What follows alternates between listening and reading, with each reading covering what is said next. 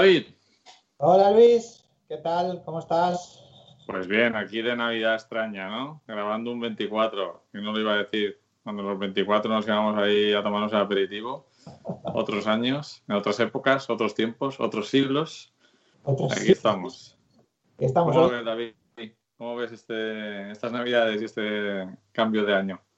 ¿Vamos a tener un año un poquito mejor o no? Para mí la palabra que mejor define el estado de ánimo global es incertidumbre. Pues sí. Incierto, todo es incierto. No lo sé, no tengo ni idea. Eh, intento no pensar mucho en ello. ¿Tú como científico te sorprende la rapidez con la que se ha distribuido la vacuna y se ha iniciado la campaña de vacunación o estás tranquilo? ¿Crees que han sido responsables y han cumplido los plazos bien? Eh, no, tranquilo no estoy. Yo no tengo muchas ganas de vacunarme. Lo cual no quiere decir que no quiera vacunarme, ¿no? Pero estoy viéndolas venir. O sea, a mí todo, todo me parece un poco una película. Pero en serio, todo, todo, el virus incluido con su rollo y tal, y no soy, no soy negacionista, pero todo me parece una película. ¿Pero buena o mala película? ¿El guion se sostiene o tiene muchos agujeros? ¿Cómo tiene, lo ves? Tiene muchos agujeros. Sí, ¿no? Poco creíble en algunos momentos, no la trama. Pero claro, eh, estamos en ello, o sea, no, puedes decir esto es un timo. No, no lo es, pero, pero por momentos lo parece. Mm. No sé. Estás al límite de, pensar que es un timo, ¿no? Al eh, límite de decidir que es un timo. Pensarlo lo piensas, pero estás al límite de, confirmarlo. ¿no? Vamos a ver, yo creo que hay mucho timo. Eso, eso lo tengo bastante claro, eso lo tengo confirmado. Lo que no sé es la magnitud del timo. ¿Vale? O sea, no me entiendo. O sea, timo hay. Lo que no sé es mm, si está justificado ese timo, son gente... Vamos a ver, no, yo creo que el virus está hecho, eso lo tengo bastante claro, vamos, que está hecho artificialmente. Y que, que es tan mortal y tan negativo y tan malo y tan tan horroroso como nos lo cuentan, pues, pues supongo que sí, pero hay cosas que me hacen dudar de ello. Sí, bueno, claro, el tema es un poco que, aunque no lo tengas claro, eh, la duda la duda siempre es peligrosa, ¿no? Es decir, bueno, igual no es tan peligroso, pero si lo pillo chungo y o lo paso muy mal, ¿no? Entonces, juega mucho con ese miedo ancestral, ¿no? O sea, el otro día lo decía Estuve viendo un documental sobre cine clásico y Friesland decía que él se dio cuenta de que el hombre moderno, de su época, evidentemente ya no tenía miedo al castigo divino, tenía miedo al dolor físico, por eso hacía tantas películas con la violencia presente, ¿no? Y ahora pues el miedo a la enfermedad y al, dolor físico es lo que nos mueve en todas las cosas. A ver, yo creo que es evidente que, sí que provoca daños muy fuertes, ¿no? En, la gente, en algunas personas, otra gente no, ¿no? Pero claro, yo lo que no. Lo, de lo que dudo es de la respuesta global que ha tenido la sociedad, eh, los políticos, ¿no? A esta historia, ¿no? Eh, es una respuesta global bastante paralela en todo, en, en, diferentes gobiernos y tal, aunque algunos no, pero tal no sé, vamos, yo, no, Luis, todo me, provoca una incertidumbre tremenda. O sea, no, no entiendo bien el rollo. No, el tema de la vacunación, pues es algo como muy incierto para mí. Yo creo que vamos a seguir igual por muchas vacunas que, entren, ¿no? Eh, porque, porque, claro, es que también dicen por ahí, vale, sí, la vacuna muy bien. Para mí, yo entiendo que la vacuna mejora las cosas, pero creo que hay más negocio, más interés de negocio que de otra cosa en la vacuna. Hmm. Que claro, no vamos a poder quitarnos la mascarilla, tío. Vamos a seguir igual. Eh, la vida va a seguir igual, aunque la gente se vacune o no. Hasta que no pase un tiempo y veamos. Y luego, pues claro, yo veo también muy incierto que yo creo que eso va a pasar. Y además es que me lo veo venir, la noticia de hace un, dentro de unos meses. Gente que se ha vacunado y que ha pillado el virus. Sí, seguro. Eso pasa con la gripe. Y que ha muerto. Entonces, claro, pues que vamos a estar así igual. Te vas a sentir mm, seguro. Por un lado, eh, yo tengo, personalmente tengo una mala experiencia cuando me vacuné con la gripe. Y eh, al final, como decía un abogado, decía, al final una vacuna es una agresión al cuerpo y nadie te puede obligar a ponerte. ni siquiera decir por qué no te la quieres poner, ¿no? Según comentaban esto. Y, entonces, claro, eh, lo que tú dices, ¿no? No te da seguridad total. No vas a poder decir, bueno, pues ahora me quito la mascarilla y me voy de fiesta. Mucha gente lo pensará, pero con lo cual va a pues provocar más contagios. Claro, ¿no? Eh, vamos, que no estamos, y yo creo que después de estas navidades no estamos, no estamos tan lejos de otro nuevo confinamiento, espérate, ¿eh? No, es que la gente va a deparrar, seguro. Claro, es que es normal. es que además es que el problema es que basta con que desbarre el 10% de la población. Ya está, ya lo, ya lo tenemos. Sí, con que el 90% eh, respetuoso con las normas y demás, no, no funciona si hay un 10% que, que las incumple. Así que vamos a ver qué pasa. Yo estoy muy indignado eh, por otra cosa, que es que han sacado la segunda, no sé si es la segunda o la tercera eh, grupos que se van a, vacunar, que incluye a los docentes no universitarios. Ya, claro. O sea, los universitarios no nos van a vacunar. Pero sí van a obligar a ir a dar clase. Sí. Y es como, no entiendo nada. Es decir, eh, se supone que tenemos menos riesgo, ¿por qué? Porque no. hay un tío ahí en la clase tosiendo, ya está jodido. Luis, es política. Es mm. porque los docentes, los docentes no universitarios se vacunan para eh, acallar a las masas. Sí. Los, los, docentes universitarios no necesitan vacunarlos para callar a las masas. Ya. Pero el riesgo es el mismo. O, sin ningún problema. bueno, es como, por ejemplo, eh, a, nosotros no nos han hecho, bueno, a mí no me han hecho test, eh, a nadie, de, bueno, han hecho algunos así aleatorios y tal, pero pocos. Y sin embargo, en muchas comunidades autónomas, a todos los docentes no universitarios han hecho test bastante, de forma bastante sistemática. Es, una cuestión política. Ya está, eh, en fin, así estamos. Bueno, tendremos que intentar llevar lo mejor posible estas navidades extrañas. Eso está. Pocas citas, no, no, podemos hacer nuestras quedadas ni ir al cine a ver una película mala. Un clásico. Hemos visto varias, ¿eh? nos hicimos ahí, eh, fuimos eh, a ver Aladdin una vez, vimos Time Cop también. Ah, bueno, de Aladdin no era mala, ¿eh? Y Time Cop era muy divertida. Y luego vimos también una, una de Billy, Crystal, ¿no? De, de Ivan Reitman, que eran como dos padres o algo así, ¿te acuerdas? Sí, padre. No sé, sí, que luego hubo, creo que ha habido hasta una secuela de esa, ¿no? Sí, sí, sí. Dos padres por uno, algo así era. Dos padres por uno, ¿no? No sé si también viniste a Hombres Misteriosos. ¿Cuál era esa? La de los superhéroes eh, patéticos. Esa, no. viniste tú, ¿no? No, no. También fuimos a ver aquella de. No, no, bueno, solo en casa, ¿no? Yo vi solo en casa. Sí, solo en casa la vimos juntos, ¿eh?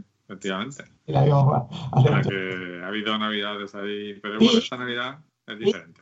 Vi, que era, vi que era de Navidad o no, no me acuerdo. Sí, sí, sí, sí. Ah, pues también la vimos, ¿no? Sí, sí. En Vi, en Vi rompe, por lo menos, no sé si tú viniste conmigo ese día, que se rompió la puerta del cine Carlos III de la avalancha de chavales para entrar a ver. Sí, sí, iba, iba yo contigo ese día. Porque era miércoles, el día del espectador. Sí, sí, es Navidad. Qué tiempos, tío. Qué tiempos. Pero bueno, hoy, hoy, tenemos un especial navideño así sui generis. No vamos a poner villancicos, pero vamos a poner un tipo de mm, música y películas. Es un doble pletina músico cinéfilo que sí que está vinculado con la Navidad. Eh, ¿De qué vamos a hablar, David? Hoy, hoy vamos a hablar pues de, un ser, ¿no? De, de, un ser superior, ¿no? De Sin Connery vamos a hablar hoy principalmente, ¿no? Vamos a empezar con él. Vamos a hacerle este homenaje a, a Sin Connery y vamos a. Que, nos dejó hace. Pues yo que sé, hace un mes y medio así, más o menos. Sí. Eh, vamos a intentar escuchar eh, los temas principales de casi todas las películas de James Bond. Efectivamente. Y es un poco navideño porque, sobre todo en, a partir de los años 80, 90, casi todas las películas de Bond se estrenaron por Acción de Gracias a finales de noviembre y era una cita navideña cinematográfica. Y sí, sí, totalmente, sí, sí. Eh, aguantaban hasta la Navidad, ¿no? Yo, yo recuerdo que vamos, fue aquella, bueno, aguantaban, ¿no? Incluso aquí en España llegaban en términos de Navidad. Aquí, aquella del Mañana Nunca Muere, ¿te acuerdas? Esa, eh, esa la, la, vimos en, en, plena Navidad me acuerdo. Una cola enorme en el Navas, ¿puede ser? En el Navas, sí, sí, sí, sí. Y además a mitad de la película se, se fue se fue el sonido, una historia Sí, tal. sí. Me acuerdo, me acuerdo. Pero la, la cola que ya era gigante, ¿eh? Las masas que llevaba Bon al cine. Y bueno, eh, hablaremos un poquito de las canciones, un poco del personaje, de la evolución que ha tenido. Y queríamos hacer algo diferente para el programa de Navidad. Y bueno, si quieres empezamos escuchando el tema principal, ¿no? De, de James Bond. El Monty Norman, ¿no? Sí. del año, pues está- estamos en el año, ¿en qué año estamos? Estamos en el año 62. ¿no? Sí. Las novelas de Ian Fleming han tenido bastante éxito y entonces ahí hay un productor, dos productores, que eran amigos, ¿no? Tenemos ahí al del Doctor No, ¿no? De la primera película. de la película y decidieron, con- le compraron la, la- los, los derechos a Ian Fleming y, y, bueno, pues lanzaron esta película eh, que eran pues los productores de los que luego vamos a hablar largo y tendido, ¿no? Eh, Broccoli, Albert R. Broccoli y Harry Safman, que eran amigos, eh, judíos, evidentemente.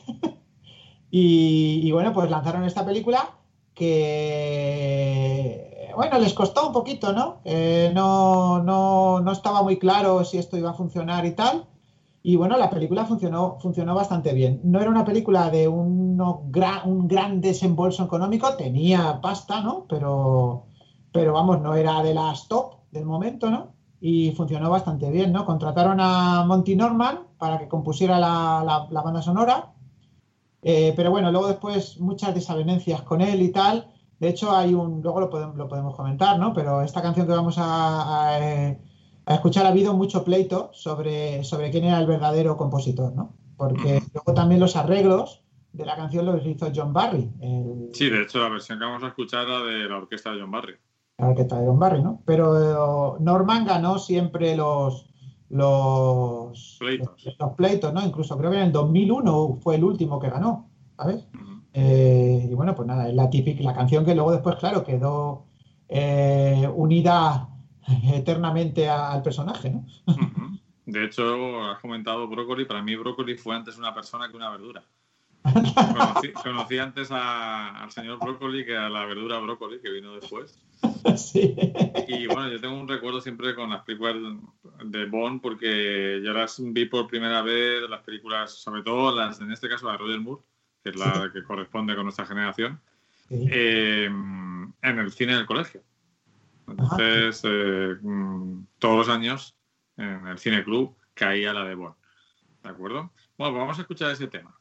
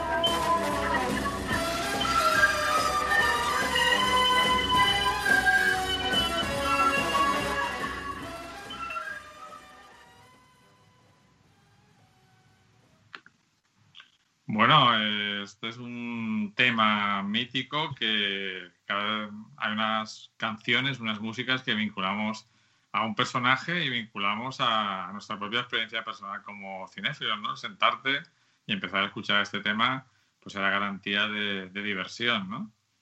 Totalmente, vamos, esto era... eh, bueno, es- es- este- esta, esta película en general, esto vamos para, para, para mi padre, eh, para nuestros padres supuso un, vamos, un hito, ¿no? Cuando en el 62 esto se, se estrena, ¿no? El Doctor No, ¿no? El Doctor No, qué, qué malo que era el Doctor No. Y bueno, y, y Úrsula Andrés, ¿no? Úrsula Andrés ahí en, en bikini. En bikini, la salida ahí en la playa tropical. Esto fue algo, vamos, to- totalmente, vamos, un hito, ¿no? claro, yo me enganché como, como, como tú, ¿no? Eh, cuando ya con, con, Roger Moore, ¿no? Cuando vinieron las desavenencias entre, entre Broccoli y Sin Connery, ¿no? Porque Broccoli se ha peleado con todos, ¿vale? Sí, ¿no? Era de fácil cabreo, ¿qué? Era de fácil, bueno, yo creo, vamos, es un productor, ¿no? Entonces, claro, pues todo el rollo creativo, ¿no? Que parece que no, pero lo puede haber en, en, en, este cine. Eh, pues bueno, él lidiaba, o sea, se peleaba con todo, con todo, y claro, como tenía la pasta y el, y el poder, pues era, era el que mandaba, ¿no? Eh, y bueno, pues eso. Eh, lo que tú dices es, es, un icono, ¿no? Esta música ya es un icono y por eso han tenido tantos problemas, ¿no? Por eso intentaron, realmente yo creo que la compuso yo, Monty Norman, ¿me entiendes? Claro, como se peleaban con él, pues intentaron eh, decir que no, que los arreglos eran los que más mandaban y que esos arreglos eran de John Barry. y entonces, pues... hay siempre muchas, muchas, muchos problemas, ¿no? Con el tema de del compositor, arreglista y ejecutante, ¿no? Los derechos de autor. El otro día, por ejemplo, leí o escuché que House of the Rising Sun, la canción de The Animals, es un, no es una canción de ellos, sino que es un tema un poco del blues de los años 30, pero eh, también hay derechos de ejecutantes ¿no? y de arreglistas del tema. Entonces, eh, uno de los componentes de The Animals se confabuló con el manager y convencieron al resto del grupo que había un problema legal para poner todos los nombres que no cabían, ¿no? Entonces pusieron solo el nombre de... Ponemos el nombre de uno, pero luego el dinero es para todos. y el tío luego se quedó toda la pasta. Y están de pleitos desde entonces. Pues aquí pasó, pasó eso, ¿no? Yo creo que él, es, lo contrataron, él la compuso, realmente es el, Claro, y el problema es que se convirtió en un icono. Si no se hubiera convertido en un icono, eh, hubieran cambiado y hubieran puesto otra música, ¿no? En las siguientes películas. Pero claro, funcionó tan bien eh, que dijeron, nos tenemos que quedar con ella, ¿no? Y claro, el otro pues dijo, sí, os quedáis con ella, pero los royalties son míos. Y entonces, claro, mm, eh, Broccoli ya no estaba por la labor, ¿no? Entonces dijo, ah, pues te lo voy a quitar porque voy a decir que es del otro, que es de Barry. Y Barry, de hecho, también entró un poquito en el juego porque supongo que parte de la instrumentación y de los arreglos son de Barry, no son de Norman. Y entonces, claro, eh, pues ahora, a pelea, a pelea limpia, que siempre ha ganado Norman, dicho sea de paso. Pues ahora lo que vamos a hacer es un recorrido por, una parte fundamental de las películas de Bond, que servía como promoción y como ilustración de los títulos de crédito, que son las canciones de las películas de Bond, que eran esperadísimas y muy, eh, generalmente, mucha voz femenina, hay también voces masculinas, y eran canciones, algunas de ellas forman parte de nuestra banda sonora sentimental y algunas yo los incluiría, dos o tres de estas canciones están entre mis favoritas de, toda la historia de la música, ¿no? Sí, Me gustan muchísimo. De hecho, vamos a empezar con una canción que a mí, mm, sinceramente, me, flipa, ¿no? Eh, fíjate lo curioso, ¿no? O sea, yo al principio todas estas películas las vi y yo estaba interesado en las películas, ¿no? Y ha pasado el tiempo y a mí las películas, pues bueno, salvo con raras excepciones de las que luego hablaremos, ¿no? a mí las pelis de J. Bond no me parecen buenas películas.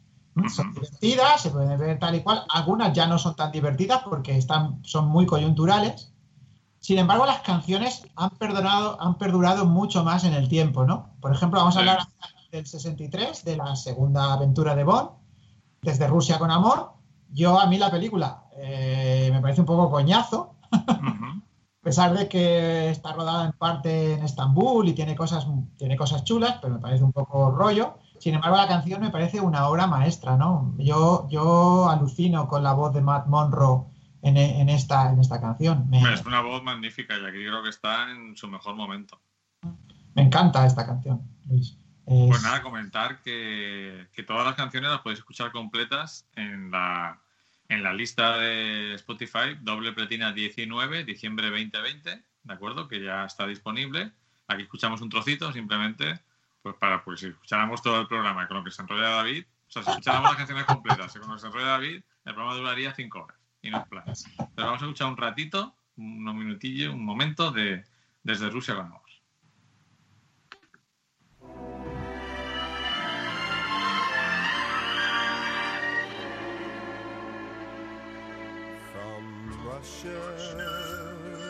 with love. I to you. Much wiser since my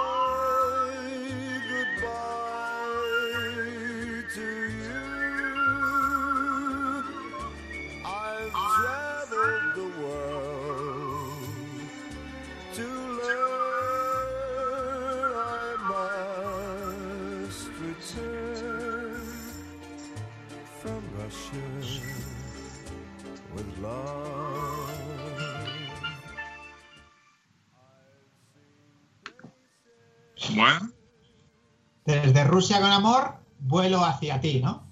Eh, la Guerra Fría y bueno, una... Yo, me enamoré de Daniela Bianchi ¿eh? cuando vi esta película. tenéis que saber lo que nos esté escuchando, sabéis muchos o pocos, eh, que David es infinitamente más fan que yo de James Bond. O sea, él ha visto todas las películas. Yo no sé si. No podía decir si las ha visto todas porque seguramente habrá sido capaz de alguna vez pensarse en orden y todo.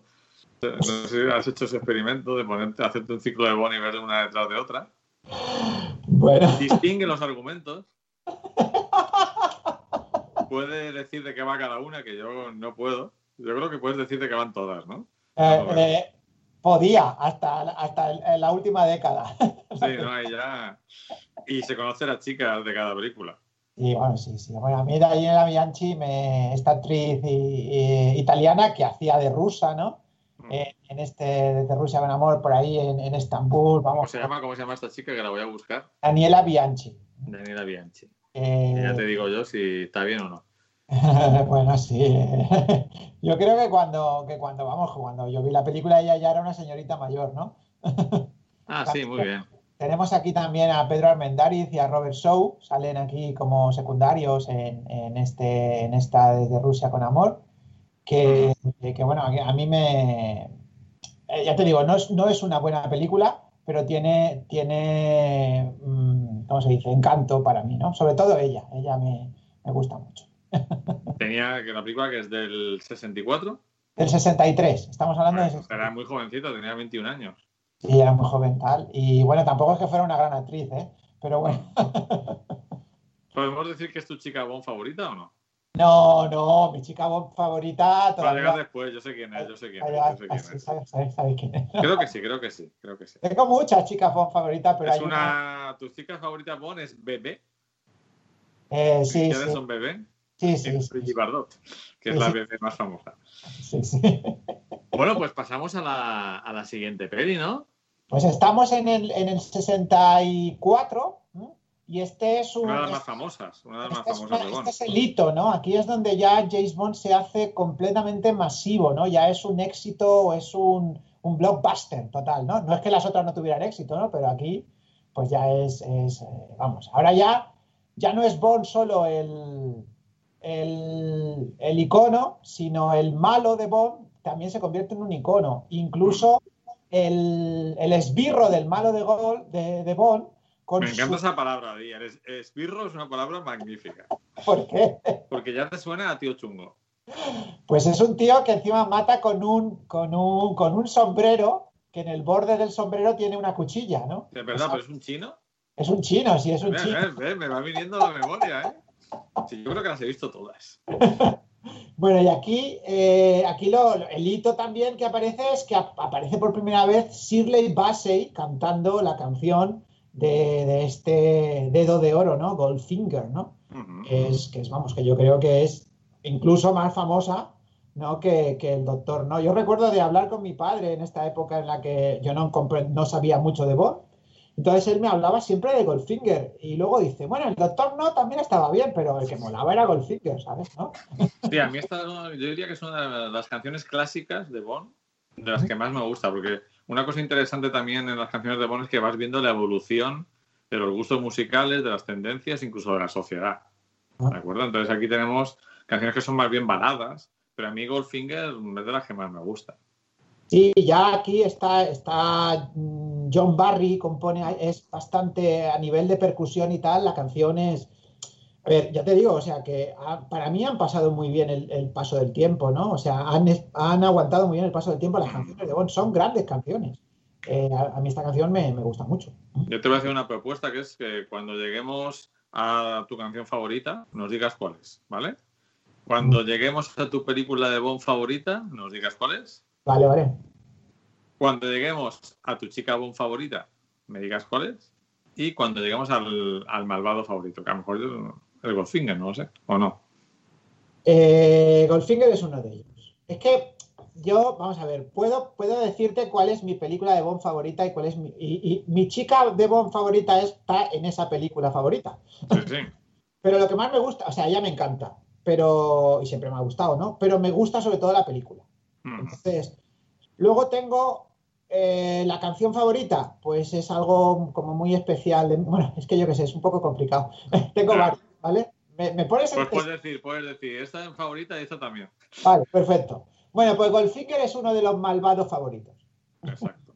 Vale. También, puedes pensar en un momento dado en tu interpretación favorita como Bond. O sea, no solo que sea sin Connery, sino que en qué película crees que el actor que hace de Bond está mejor. ¿Vale? Pero eso también te lo dejo para que lo Ya pienses. creo que el actor de Bond está mejor. Vale, vale, vale. Pues, ¿Vale? pues lo, lo- lo buscaré, lo buscaré, lo buscaré. Vale, vale, sí, sí. Vamos a escuchar. Goldfinger. Goldfinger.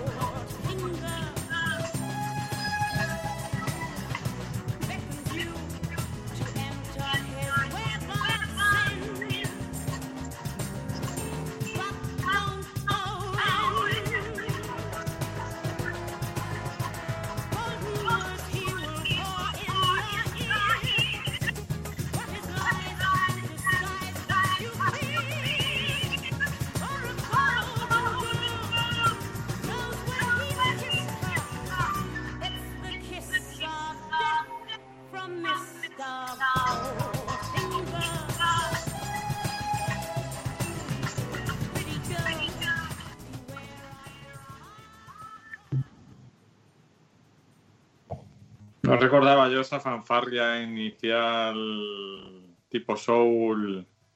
No, eso, es- eso ha sido una mala jugada de Spotify. Eso no es la versión. ¿eh? Es- Eso es un, remix que han hecho últimamente con las canciones de Shirley Bassey. Sacaron un disco hace unos años y te han metido todo, todo ese rollo y tal. La, la- la canción original empezaba cuando ha, ha empezado el viento, ¿no? O sea, era viento. Cuando sonaba así en plan orquesta, ahí es cuando empezaba. Y todo el, todo el ritmito de abajo, ese no es. Había batería en, en Ujú. esto, pero no, no con ese ritmo, ¿no?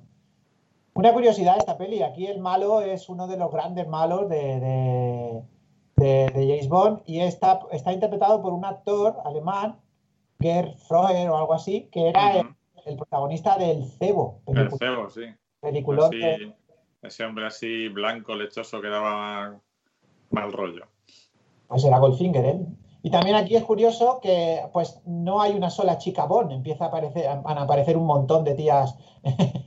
Porque claro, el Goldfinger se, la- se las va cargando, ¿te acuerdas cómo se las cargaba, no? Las pintaba enteras de oro, Sí, sí, entonces sí. su, su piel no podía respirar y morían. Eh, una forma muy barata de matar a la gente. Genial, a mí me parece genial. Venga, vamos, Luis, que si no al final no acabamos, hay muchas pelis. Exacto. Eh, ahora nos toca Thunderbolt. Vale, 65. Eh, esta película es curiosísima porque luego veremos que hay un remake de, de- de Thunderbolt, de Operación Trueno, que en un principio eh, la canción la iba a cantar también otra vez Shirley Bassey, Ujú. Mr. Kiss, Ki- Mr. Kiss Bam Bam, pero al final, a última hora, John Barry compuso una canción y en, en- entonces emergente Tom Jones la cantó, ¿no? Y a mí. Me parece que es, que, que es, es un, vamos, fue un acierto, ¿no? Eh, Thunderbolt me parece otro, otro, otra maravilla de, de la música, ¿no? De, de Tom Jones.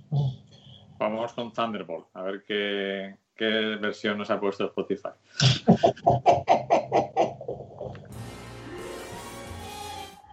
Vamos bien, ¿no, David? Sí, la correcta, correcta. Vale, perfecto.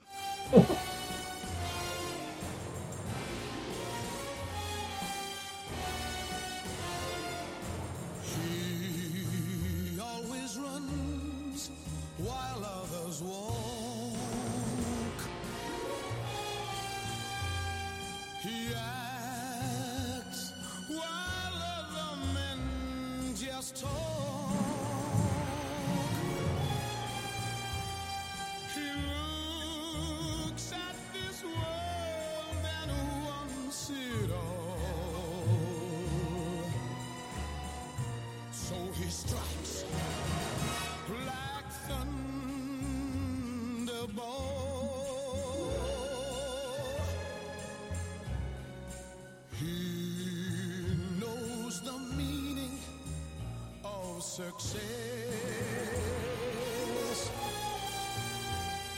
His needs are more, so he gives less.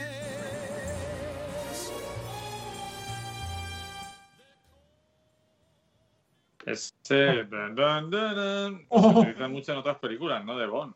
Claro, claro que sí, ¿no? Eh, yo creo que, vamos a ver, es que John Barry, que es el que compone gran parte de, to- de todos, de todos estos temas, eh, está también en, es- eso también está en, en Monty Norman, ¿eh? Ese na, na, na, no, va, va como haciendo variaciones, introduce nuevo, nuevas melodías, pero recupera arreglos de, las, de las anteriores. Entonces, eh, al final todo da, da la sensación de que todo es un conjunto, ¿no? Que es un poquito lo que se busca, ¿no? Thunderbolt es, una, es la peli, bueno, fue un, fue un hito porque en esa peli es donde se graban primera vez así James Bond secuencias submarinas. Y bueno, por ejemplo, pues es, es- es muy famoso el inicio de esta película donde Sean Connery lleva un- una mochila de estas para volar que bueno, luego se ha puesto muy de moda y muy común, pero, pero claro, la primera vez que se veía eso en el cine era en 1965, ¿no? Eh, aquí hay un problema con los derechos de esta novela, ¿no? Estos siguen siendo novelas de, de, de Ian Fleming, ¿no? Y hay un problema y a Broccoli se le escaparon los derechos de esta novela. Ujú. O sea, aquí está con Salzman, ¿no? Pero luego vamos a ver cómo se pelean. Y ahí hay una pugna por conseguir, porque Salzman dice que la novela él tenía parte de los derechos. Y lo consiguió, lo consiguió. Pero de eso hablaremos después. Seguimos, ¿no? bien. Pues ahora vamos a pasar al año 67. Sí, aquí hay un, hay un momento, hay un año en el que no se hace película y van a película al año, pero aquí la producción de Solo se vive dos veces es un poquito más compleja. Y, y, bueno, pues dejan, tardan un año más, eh, dejan un año ahí libre. Y bueno, aquí tenemos a Nancy Sinatra, ¿no? Sí, sí. que, que, bueno, a mí esta canción me parece una, una maravilla. Aquí hay otro de los grandes malos, ¿eh? Si yo no mal recuerdo, era Donald Pleasance, ¿no? Eh, estaba aquí en, esto, déjame que lo busque porque Sí, para asegurarte. eh, se vive- solo se vive dos veces. Me encanta, me encanta el título, ¿no? Es un título así como, como muy, Muy curioso, ¿no? Eh, pues no, no, sí, es Donald Pleasant, sí, sí, ese es, es el malo. Me encanta la frase, ¿no? Le dice cuando lo encuentra, le dice, porque bueno, James Bond finge su propia muerte, ¿no? Es como empieza la película, ¿no? Que están haciendo hasta el funeral y todo, le hacen ahí en, no sé si es en Filipinas o en Indonesia o por ahí, ¿no? Pero claro, evidentemente él está vivo y luego en, en el- la confrontación final, pues es la- la- el famoso diálogo que le dice Donald Pleasance. Solo se vive dos veces, señor Bond, y usted ya ha vivido una, ¿no? Claro, porque él ya ha muerto, ¿no? Exacto. Eh, y nada, pues, pues nada, a mí la canción me parece una maravilla. A mí es una de mis favoritas también. Y Nancy, la- Nancy Sinatra, claro, vivió siempre la sombra de, su padre, que es una sombra enorme. Pero a mí su voz me encanta y las diversas canciones famosas de ella me parece que son estupendas. Y una de ellas es esta canción que vamos a escuchar. Solo se vive dos veces.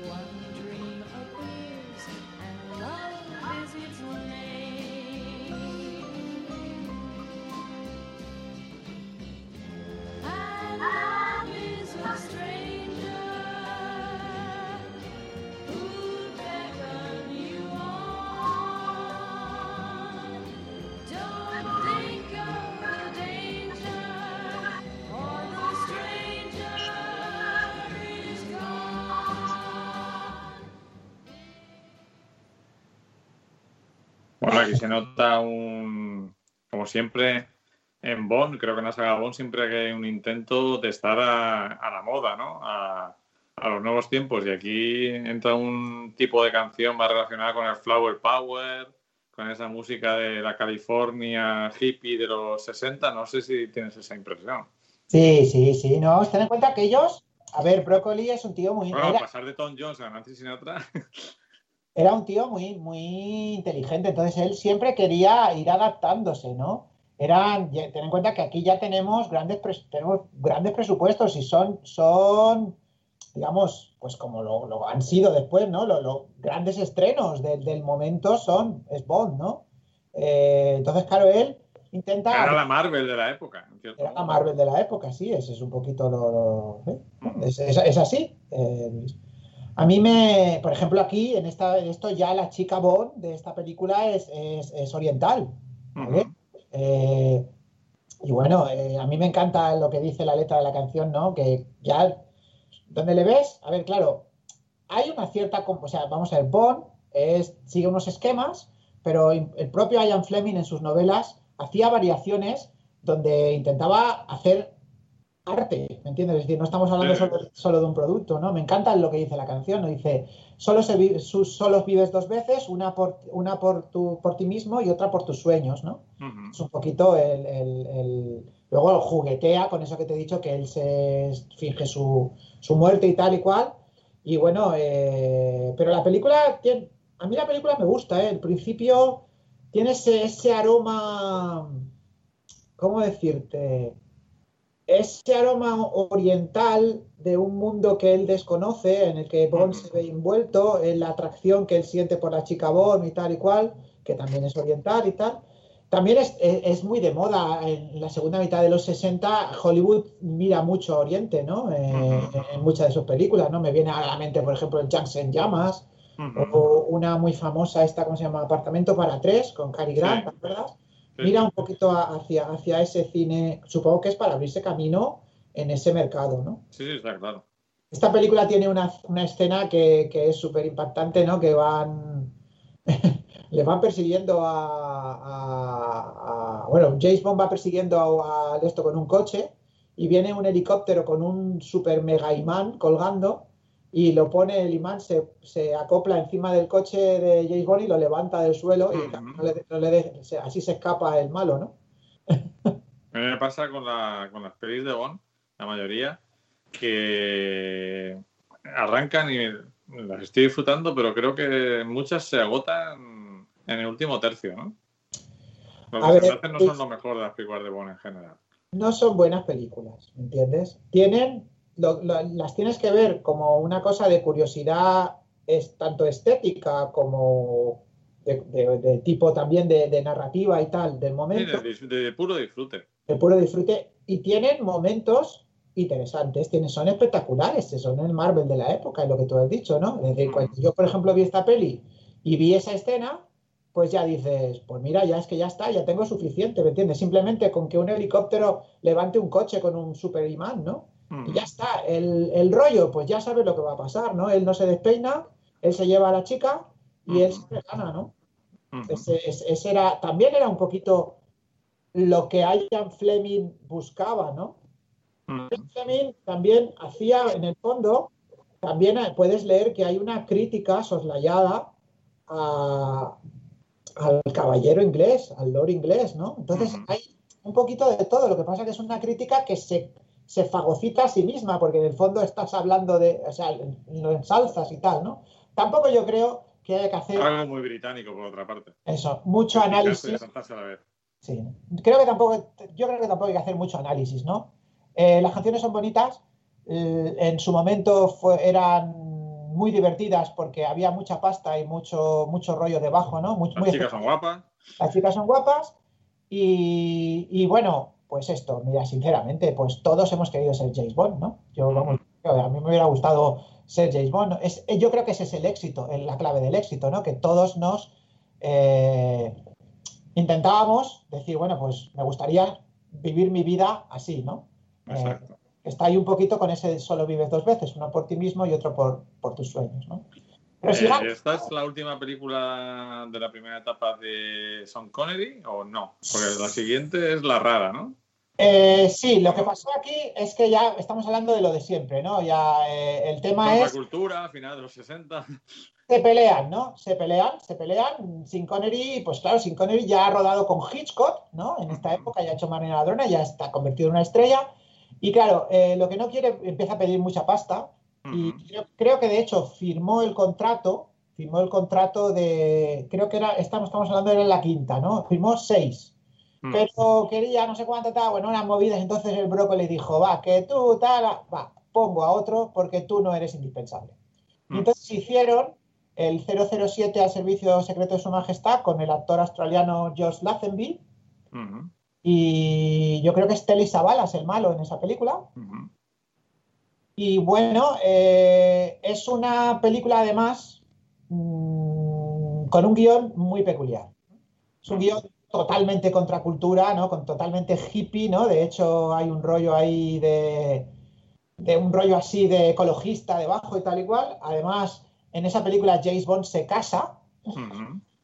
Y, bueno, eh, de hecho al principio, por ejemplo, ocurre el, principio de 007 al Servicio Secreto de Su Majestad es muy curioso, porque él va tal, va con su coche tal, hay una escena, están pegando a una chica tal, no sé qué, entonces él se empieza a pelear con el tío tal igual, intenta salvar a la chica, de hecho le gana al otro tío y cuando ya se va a quedar con la chica, la chica coge el coche y se, le coge su coche y se larga y lo deja ahí todo tirado, ¿no? Entonces el diálogo es muy bueno, ¿no? Decía Lazenby, decía, esto no le hubiera pasado al otro Bond Al otro Bond, ¿no? otro que era sin Connery, ¿no? El, el pobre Lazenby ha quedado para provocar fallos en el trivial, ¿no? Cuando la típica pregunta, ¿cuántos actores tal? Y todo el mundo se olvida de él. Tenemos canción, porque aquí hay una Eso canción. te voy a decir, ¿qué prefieres que ponga? eh, ¿La canción o el tema? El tema es muy bonito. El, el- el tema de, de- de John Barry que hizo es- son- siguen siendo variaciones, pero digamos que la canción original es una que, de Louis Armstrong, que se llama We Have All the Time in the World. Lo que pasa es que en las recopilaciones y tal siempre aparece el otro, aparece más el, el tema rítmico de Barry, que, Ujú. que, bueno, que es diferente, pero no deja de ser una variación otra vez de- de- del mismo rollo. Lo que tú quieras, Luis, a mí me gustan los dos. Lo que, ¿Qué te apetece más? Vamos a escuchar a lo mejor a Luz Astro, ¿no? Que es una Ajá. canción menos conocida. Vamos con Louis Armstrong, venga. Pues todo- tenemos todo el tiempo del mundo, David. Todo tipo de mundo.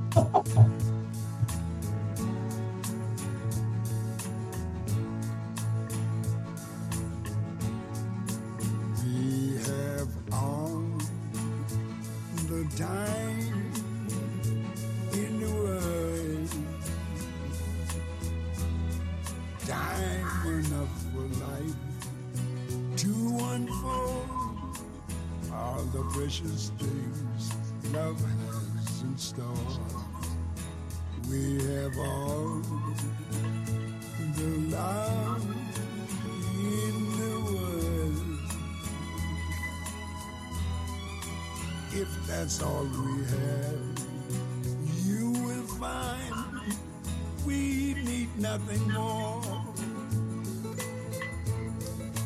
Every step of the way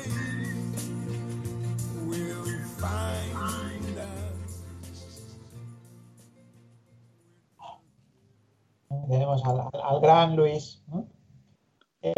Curioso, ¿no? Escuchar a Luis Armstrong cantando una canción más eh, melódica, ¿no? sí, ¿no? Es una película muy curiosa, Luis. Yo, Yo creo costó- que no la he visto esta. Me costó mucho verla, porque, bueno, en esta época eh, las películas no eran como ahora, ¿no? Entonces había que ir al videoclub a alquilarlas y era difícil conseguir esta película. Me acuerdo de tirarme muchas horas en el videoclub hasta que alguien devolviera 007 a Servicios de una Majestad y poder verla, ¿no? Es muy irregular. Está Diana Rick como chica voz, ¿no? Elisa Balas como el malo y es muy hippie, es muy, muy, de- muy del 69, ¿no? También aquí dejan pasar un par de años por- porque la producción empieza a ser complicada, ¿no?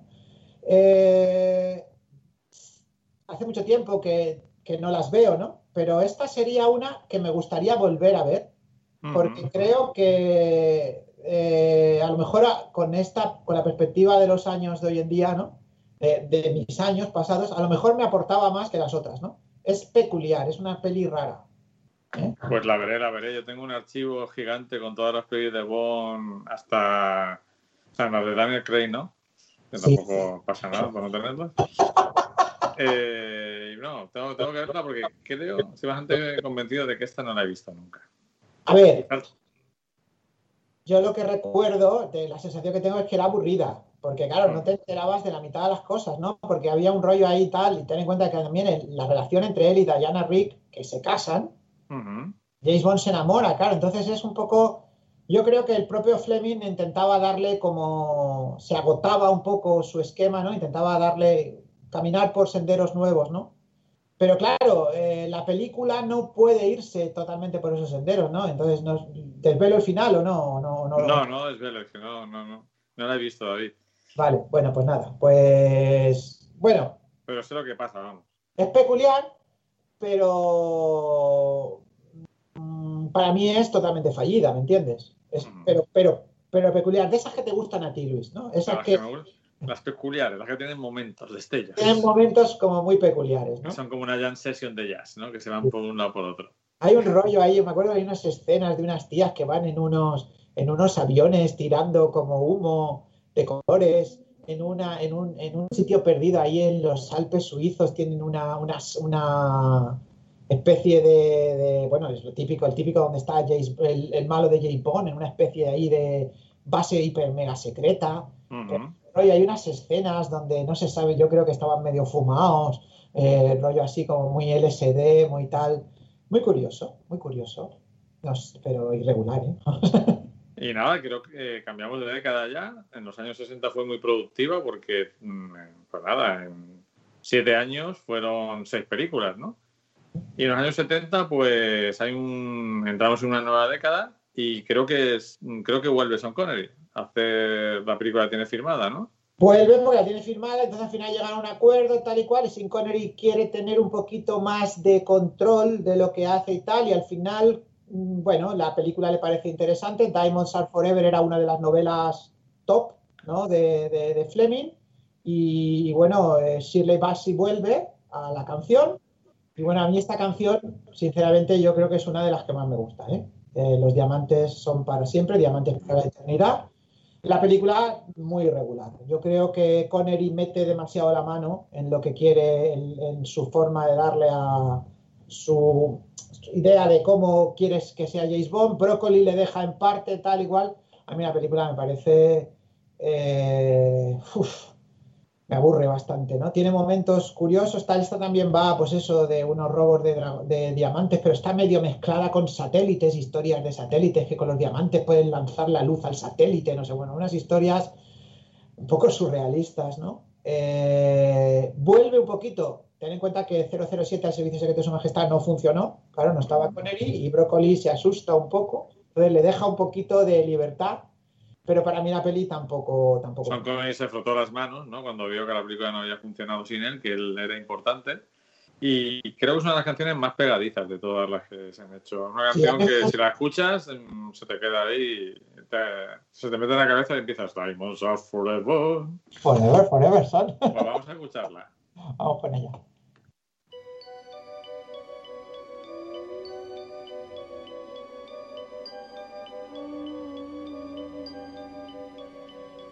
Diamonds are forever.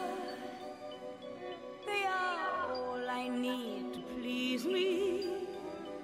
They can stimulate to tease me.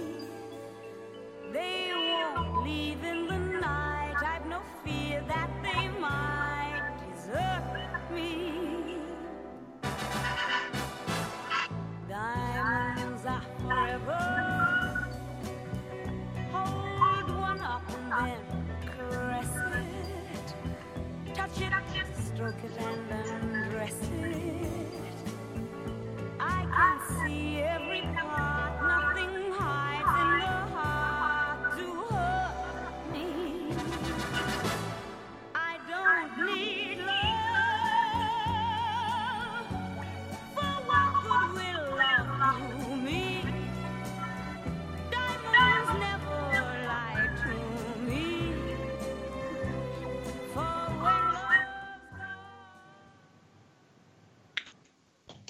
aquí vamos viendo ya la evolución, como hablábamos antes, David, eh, de la propia música, ¿no? De las- eh, cómo vemos la evolución que está teniendo la música pop.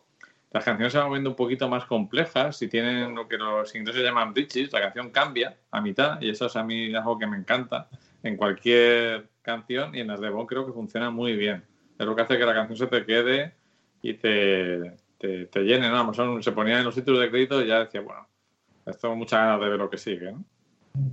A mí me encanta esta canción. A ver, yo Shirley Bassey me parece que tiene una voz genial y de, la- de todas las que ella cantó, eh, que creo que son tres, son tres las que cantó, no, todavía nos queda una más. de- Sí, bueno, sí. Y aquella de Mr. Kiss Bam Bam, que era para, para Thunderbolt, que también la cantó ella, pero esa sería son cuatro canciones de. ¿no? Eh, esta es la que más me gusta, de, la- de las cuatro, ¿no? Eh, me, eh, me encanta, me parece que tiene, pues es lo que tú dices, es, a nivel compositivo es un paso más hacia adelante, ¿no? Además de la, de la gran voz y de los grandes arreglos que tiene, ¿no? La película irregular, muy irregular. Eh, y además esta es- de las que yo pienso que son irregulares y que, que hace tiempo que no veo y que no me apetece volver a ver. Porque creo sinceramente que era irregular pues porque metió mucha gente la mano, no porque, porque no había... También intentaban, estaban un poco acojonadillos, ¿eh? No funcionó, entonces intentaron volver al esquema anterior, pero claro, estamos en el 71, el rollo hippie tampoco lo podemos dejar de lado, ¿no? Y bueno, pues es una mezcolanza que para mí no, no, no funciona. O sea, que crees que si la vuelves a ver te va a gustar menos todavía, ¿no? Sí, sí, yo creo que sí. Bueno, ahora vamos con lo que para los aficionados a la música, quizá para muchos es la mejor canción de Bond, Ajá. porque se sale del esquema del cantante solista y contratan un grupo y es una canción además muy animada, muy rockera, muy Ajá. con guitarreo, para una película que creo que es interesante, ¿no? Vive y deja morir, ¿no? ¿Tú cómo la ves esta película? Pues 73. de 73, aquí es la, es la primera, dejamos a Connery, aunque volveremos con él, ¿eh? Tenemos Sí, un- sí, sí. nunca diga nunca jamás. Nunca digas nunca jamás. Que no, lo que ocurre aquí es que, pues eso, ya dice, bueno, paso de ti, tío, ya no tiene, no tiene el contrato entonces, claro, porque ya se acabó el contrato, ya no tiene que hacer la película, y entonces él busca a, a Roger Moore, Broccoli busca a Roger Moore, y bueno, intentan darle un esquema un poquito diferente, ¿no? Por eso contratan a Paul McCartney, a los Wings, para, para, la, para la canción, y dan... La película es una fumada, ¿no? Nunca mejor dicho, ¿no? Está muy centrada en toda Nueva Orleans, ¿no? Con, con el rollo así del, del rollo, pues eso, de- de- del rollo vudú y demás. Sí. A mí me parece una película interesante, ¿no? Eh, más de ambiente que de, que, que de espectáculo, ¿no? Eh, no es de mis pelis favoritas de James Bond, pero me parece, o sea, creo que es mejor peli que, las, que, la, que la de Diamantes para la Eternidad, simplemente porque intenta innovar pero me resulta un poco aburrida, ¿vale? Yo, en general, ya te digo que a mí no me parecen grandes películas ninguna, Luis. Cuando vengan las buenas, las que me parecen buenas, lo diré. Vale. ¿A ti te Pues gusta? aquí tenemos. Sí, Sí, no, la recuerdo curiosa, la recuerdo curiosa, como un poco diferente. Y bueno, es el, el debut de Roger Moore, que venía de la serie El Santo, Sí. que ya era un tipo popular eh, por el éxito de la serie, y que bueno, es el James Bond de nuestra generación, posiblemente de los más criticados, pero a mí me encanta ese punto de no tomarse muy en serio el personaje, ese punto humorístico que se va reforzando conforme avanzan las películas de Roger Moore. Y yo le tengo mucho cariño a, a Roger Moore como James Bond, porque ya digo que es eh, al, al que yo conocí, en primer lugar. A ver, es- para mí es mi James Bond, es decir, yo si tengo que elegir uno, me quedaría, me quedaría con él, ¿no? Eh, aunque Connery me gusta, ¿me entiendes? Y sí que le veo que Connery intentó darle un toque. mm, o sea, Connery es el mejor actor de Roger Moore, ¿vale? Entonces, claro, puede jugar más con el personaje. Ujú. Eh, lo que pasa es que, claro, yo tampoco sé si eso es correcto o no, porque es que es James Bond, o sea, no hay que jugar con el personaje, es, es lo que es, ¿no? Entonces, a veces yo creo que es lo que pasa en Diamantes para la Eternidad, que se va a la mano, que se le va a la mano, entonces a jugar tanto con el personaje, la, la- la- la película lo, se resiente, ¿no?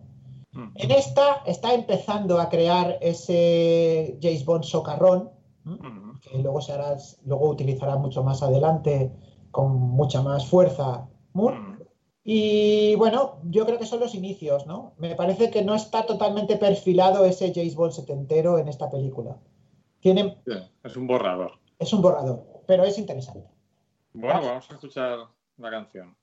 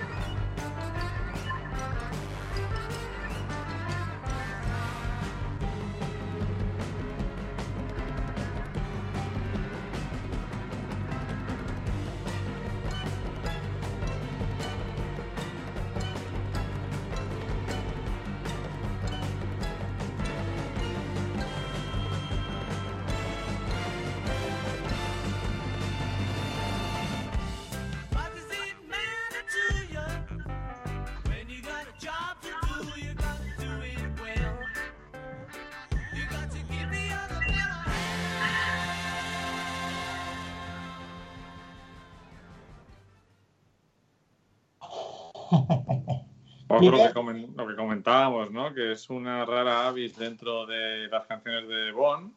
Eh, de hecho, ha salido Flavia un momento y ha dicho, esa es una canción de Bond.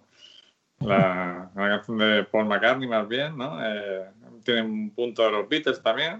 Tiene muchos, muchos giros, muchos cambios la canción, por eso he dejado un poquito más para que llegara ese momento en que la canción cambia. Y que Y- sea No, a mí, a mí, a mí, me- a mí me gusta la canción. Eh, a ver, eh, me pasa un poquito como con la película. Me resulta sugerente, me gusta, pero no me alucina. A ti te gusta más que a mí, yo creo, esta canción. Mm, sí, esa canción, ya te digo, me gusta sobre todo cuando va cambiando y eso. No es de mis favoritas de, de las de Bond, pero me parece eh, diferente porque es además de las pocas de esta época de la- eh, que tiene que está tocada por un grupo, aunque Paul McCartney es la figura principal. Luego ya en los años 80 sí que habría algún grupo por ahí también, ¿eh? porque ahora viene una lista de cuatro canciones cantadas por mujeres, todas ellas, por vocalistas femeninas, ¿no? Eh, y son la época, esta época entrañable para nosotros de, de Roger Moore. Sí. Esta primera que vamos a ver ahora, que es la, la tienes por ahí, la tienes preparada. tengo ahí, ¿no? Realmente son cinco canciones de mujeres, efectivamente. Claro, porque luego también, ¿no? O seis. ¿eh? Sí, son seis, efectivamente. Son Son seis, seis. canciones de mujeres. No, pero aquí tenemos a Lulú, a la gran Lulú, aquella que había ganado Eurovisión a medias con Salomé y su vivo cantando, ¿no? Eh, pero se lo llevó ella al final, ¿no? Porque fueron, fueron a celebrarlo a, Londres, creo, ¿no? Pues está. Sí, porque decidieron un poco por, por el mayor número de, de- no sé si había 12 o tenía más, más, más puntuaciones. Bueno, pues esta película eh, nace a, a raíz del, es- del éxito que tiene Vive y deja morir, ¿no? Porque funciona bastante bien, entonces enseguida se meten en la producción de Sí, otra. porque es la única un nuevo caso ¿no? en que hay dos películas en dos años consecutivos. Y en el 74. De hecho, contratan a Christopher Lee, ¿no? Como, como el malo. Y bueno, a mí es una película que me parece que tiene problemas también de... Se nota que está terminada deprisa y corriendo. El guion es un poco incierto, aunque tiene para mí un par de, un par de secuencias que me gustan mucho. Eh, hay una frecuencia súper espectacular que es ese coche saltando, eh, pero dando la vuelta en, en- en el aire luego cae en otro lado, y luego, bueno, la típica, eh, hay una que me resulta súper gracioso, ¿no? En esta película, que es donde van a una de las bases secretas del MI5 o MI6, MI6, ¿no? Eh, está en un barco eh, que está medio hundido, que está doblado, y entonces está todo, todo, todo el escenario está doblado, ¿no? Está como oblicuo, ¿no? Están por ahí paseándose y tal igual, y se caen las mesas y las cosas de las Hombre, mesas. Tenía ese punto, ¿no? De ver algo que no podías ver en la vida real, ¿no? Siempre es sorprendente con, con más difícil todavía, ¿no? Como, que sea- como el circo. Sí, aquí tenemos también a Mott Adams en su primera. Tú sabes que, tú sabes que hubo una, una- hay una chica Bond que, que fue, bueno, está aquí hace de mala y no es eh, la chica Bond del hombre de, de la pistola de oro es Brit Eklund, ¿no? Pero Mott Adams aquí hace de, de- de mala, ¿no? Y veremos cómo vuelve a Bond en otro personaje súper famoso, pues nueve años después. ¿no? Vuelve a ser, a ser chica Bond, ¿no? Eh, me parece peor película que Vive y deja morir, pero me resulta más divertida. Yo esta no tengo, no estoy seguro de haberla visto, pero sí que ahora empieza una época de canciones muy divertidas, muy agradables y películas también muy disfrutables. Yo creo que sí que la has visto, Luis. Aquí es donde sale eh, el uno de los esbirros de Christopher Lee. Me encanta es- esa palabra, esbirro. es el otro Felipe González. Ah, sí, el chiquitito. Sí, sí.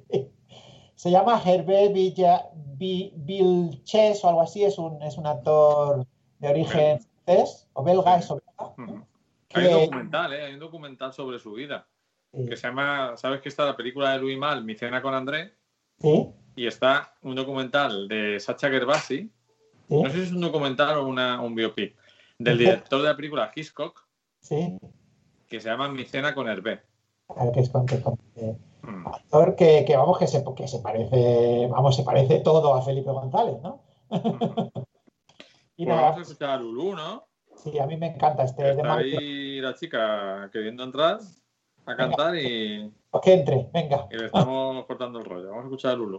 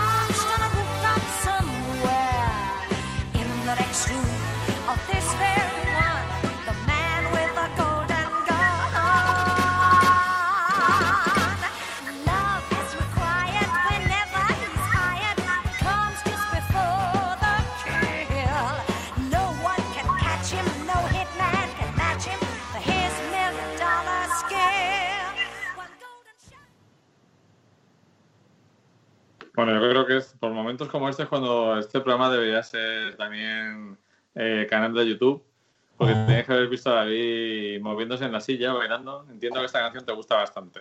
Me gusta bastante y tengo que hacer una cruzada contra Spotify, que no entiendo cómo no está The Man with the Golden One en Spotify. Porque lo que ocurre es que está sombreada. Es de- quiere decir que estuvo, pero la han quitado. Por ¿Y algún motivo, pues habrán perdido los derechos. Van, van renovando licencias. Y en, de hecho yo cogí, eh, fui poniendo, estaban un poco desordenadas de años, pero puse, cogí una lista que era canciones de Bond, pero esta y otra no estaban. Y luego las busqué en el buscador y sí que estaban en su disco, en el disco del- de la película o de la cantante, pero no estaban disponibles. Habían estado, pero no- ya no estaban. En fin, historias de derechos, ¿no? Me gusta, me gusta, me, me encanta cómo canta Lulú, ¿eh? Me- yo, soy, yo soy fan de Lulú, ¿entiendes? Esta escocesa con su pelo así, creo que era, era pelirroja, era tal. Además, creo, estuvo casada con alguien, ahora después lo miro, pero creo que estuvo con alguien, con alguien muy, muy, muy famoso, ¿no? De hecho, yo pensaba traer algo de Lulú a, a nuestro Doble retina habitual de... doble pelotina habitual, ¿no? Porque es esa, es esa típica cantante que, bueno, que, que me, que me gusta. y en especial eh, esta canción, que es son dos minutos y medio, pero que funcionan de, de maravilla, ¿no? Me- me- me- pero quiero bailar con ellas. Pues, eh, como digo... Y mira, tenemos- se casó, mira, te voy a decir, estaba casada en el 69, se casó con Maurice Jeep, Ah, de los Bee Gees. de los Bee Gees, ¿no? Esa casa tenía que ser una alegría, los dos cantando ahí. Los dos cantando ahí. ¿Duraron mucho o no? Pues creo que no, que no duraron mucho, estuvieron 6 o 7 años, no está, ¿no? Eh, y, nada, y luego se casó con su peluquero. Claro. Famosa por sus pelos. Es normal. Pues estamos en mitad de los años 70 y aquí hay un salto de tres años que no sé si tienes Claro. alguna explicación para él. Pues sí, porque terminaron exhaustos por estrenar la- la- El hombre de la, de la pistola de oro y claro, normalmente lo que hacían ellos, Broccoli, el equipo de Broccoli, iba produciendo a la vez, digamos, ¿no? O sea, se iba, se iba rodando una película mientras se producía la otra y, y- Ujú. y así, ¿no? Entonces aquí tuvieron un problema porque, claro, mm, quisieron estrenar rápido para, porque el Vive y Deja Morir funcionó bastante bien y sobre todo de crítica funcionó bastante bien y querían, pues eso, eh, tirar hacia adelante con el hombre de la pistola de oro, que ya no funcionó tan bien, sobre todo en crítica, en, en pasta sí funcionó bien, pero claro, pues habían quedado, la producción de la siguiente película eh, no, no la habían hecho, porque estaban trabajando en, en el hombre de la pistola de oro. Entonces, eh, bueno, para mí es, es un, fue un acierto, se tomaron su tiempo. Y esta es la película de James Bond que a mí más me gusta, la de 1977, con la mejor chica Bond, Sí, ¿no? Que es Bárbara. Yo, que es Barbara Pack, que en aquel momento estaba eh, emborrachándose en conjunto con Ringo Starr. Hicieron una película que era cavernícola, ¿no? A ver, Nicolás y esa la hicieron años después, después de desintoxicarse, ¿no? Terminaron juntos en clínicas de desinto- desintoxicación y tal, ¿no? Muy guapa. ¿eh? Eh, que, muy guapa. Yo, mm, Luis, esto es uno de mis, de mis, eh, no sé, de- no sé cómo decirte, de mis sueños de adolescencia. Yo me hubiera gustado conocer a una rusa espía que fuera Bárbara Bach, ¿no? Eso Esto es. además tiene escenas en las pirámides de Egipto, ¿puede ser? Sí, sí, tiene escenas en las pirámides de Egipto, ¿no? Y bueno, es muy curioso, ¿no? Me encanta el guion de la película, ya que está en la novela de Fleming, ¿no? Es que los dos pasan de sus respectivos eh, eh, mandos y se juntan para ir contra el, contra el malo, ¿no? Eh, bueno, en esta película sale el, el coche que para mí es, de- es el Lotus blanco que se convierte en un submarino. y, y bueno, es- Sí, vamos a elegir el mejor coche, la mejor moto, la mejor casa de Bond. O sea, hay muchísimas cosas que. que Y bueno, me parece, es que yo, vamos, me enamoré de Barbara Bach en, en- en esta película, ¿no? Y aquí también tenemos a Richard Kill, Tiburón, ¿no? Ese con los dientes, es el prim- la primera aparición que hace en esta, eh, porque luego volverá a salir también en, en Moonraker. Y bueno, pues eh, Carly Simon cantando esta canción, pues también me encanta esta canción. Le, da otro- le dan otro toque, ¿eh? O sea, ya no estamos hablando de ese ritmo así como más rockero que teníamos antes. Pues aquí volvemos a una balada pura y una balada muy bien cantada, muy bien compuesta y no sé si estaba quién quién era quién era el compositor de la música de, de esta de esta película, creo que lo vamos va- voy a ver si lo encuentro. Eh, que esto vamos, se, no- se nota que, que me lo sé de memoria, ¿no? Estaba Marvin Hamlish, muy preparado, muy preparado todo. estaba aquí Marvin Hamlish, creo, es que son tantas, Luis, que no, ya. no, no, no, no controlo, ¿no? Eh, a ver, espérate a ver que encontremos aquí quién es. Pero vamos, me suena. Marvin Hamlish es la música, fíjate, sí que lo sabía, ¿eh? Me acordaba Solo querías confirmarlo. que había, que Marvin Hamlish, bueno, a mí me de esto. Y tenemos a Claude Renoir en la fotografía. Claude Renoir, que también trabajaba mucho por esa época con Frankenheimer, Ujú. hijo de, un hijo de Renoir, ¿no? Y bueno, a mí me, me maravilla eh, esta peli. Realmente me parece una buena peli. Fíjate, la primera vez que lo digo, ¿eh?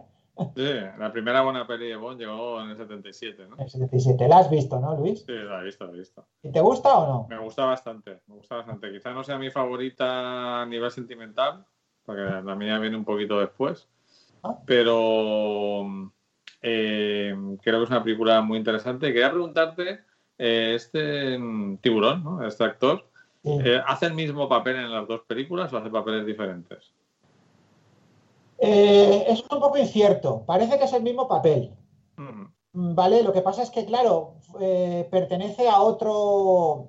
Es otro malo, digamos, ¿no? El, Mm. el- el de esto, ¿no? Eh, yo creo, vamos a ver, voy a, voy a confirmarlo ahora mismo. Creo que no tiene el mismo nombre, pero no lo Mm. sé. vamos a ver si encuentro a Richard Kill por aquí. A ver, aquí se llama Tiburón y en, y en, en Moonraker no sé si se llama Tiburón. Eh, sí, también se llama Tiburón, o sea que sí que es el mismo papel. Pero es un poco extraño porque aquí parece morir, ¿vale? Pero luego aparece en el otro lado como si no hubiera muerto y es el mismo, es el mismo papel, pero no tienen ninguna unión entre ellos. Es decir, no se dice, vamos, que yo sepa, yo recuerdo cuando vi Moonraker hace mucho tiempo, no le dice, oye, tú trabajabas antes con el otro malo, ¿no? Ya, Y ahora ya. has ido con este malo, ¿no? Eh, hay muchas, hay muchas incongruencias en las pelis de, de James Bond, ¿eh? Muchísimas, ¿vale? Eh, por No le ejemplo, importa tampoco, ¿no? O sea, tampoco importa mucho, ¿no? Pero eh, mm, sí, eso. Pero en principio sí que es el, sí que es el mismo papel. Eh, es, es curioso, ¿no? Mm, Sí, lo acabo de ver ahora, se llama Tiburón. Lo que pasa es que, claro, tampoco le llaman Tiburón a él en la película. Klaus es lo que como aparece en los títulos de crédito, pero a él no le llaman Tiburón, ¿no? Estoy viendo aquí que la, la película mejor valorada de Bond en Final Fantasy es James Bond contra Goldfinger. Sí, porque yo creo que un 6,9. Que, claro, eh, es normal, eh, Luis, porque es, digamos, de la época mm, anterior a nosotros. Bueno, Ujú. sin, sin embargo, si te vas a, si te vas a IMDB, ¿cuál será? Porque yo en IMDB aquí pongo, aparece 7,1 en la espía que me amó. Ujú. Eh, no sé qué aparece en Goldfinger, vamos a ver cómo es Goldfinger en IMDb. ¿Cómo ¿Cuánto, cuánto tiene? Eh, eh, 6,9. 3,9, vale. Eh, yo es que soy siempre más. 7,7 tiene en IMDB Goldfinger. ¿eh? Ujú. Eh, Las peor eh, valoradas son eh, Muere otro día, El mundo nunca es suficiente y Licencia para matar. Son las peor valoradas. Ya llegaremos a, a ellas. ¿Cuál es la segunda mejor valorada? ¿La tienes ahí después de La Goldfinger? segunda mejor valorada es Doctor No. Vaya, claro, son las primeras. Y después, La tercera, Casino Royale. Casino Royale, la- pero la, la Casino Royale de Daniel Craig, ¿no? Sí. Bueno, es que aquí nos hemos saltado, que no lo hemos dicho, pero en el 68, 69 sí. Eh, se rodó una versión paródica con Peter Sellers y David Niven haciendo de James Bond, de, dirigida por John Huston, ¿no? de Casino Royale. Eh, y Woody Allen también salía por ahí, ¿no? Creo. Y Woody Allen también, efectivamente. Estoy Eh, buscando el servicio Suma que está, ¿no? Pues, no, tiene un 5,6. No la, no la, La de, la de George Lazenby, que es No, muy no. larga, 140 minutos. Sí, no la machacan, ¿no? Bueno, le ponen un 5,6. Bueno. ¿Y cuánto le ponen a, a- cuál, es, cuál es? Entonces me has dicho, primero Goldfinger, después... Desde el primero es eh, Goldfinger, luego es Doctor No y luego Casino Royale. Y después la cuarta Desde Rusia con amor. y la quinta. Skyfall. Madre mía, o sea, ¿cuán- cuán- cuánto está la espía que me amó? Está por ahí. Tía que me amó. Espérate. Está la 11, con 6 con 1. Vale, bueno, pues nada, pues Gentuza, David. la espía que me amó, a mí, yo jam- bueno, siempre, siempre quise haber sido un espía internacional y haber conocido a una espía rusa Rusa. como, como Bárbara Bach. Vamos, o sea. Ahora escuchar a Carly Simon, ¿no? Sí, vamos a escucharla.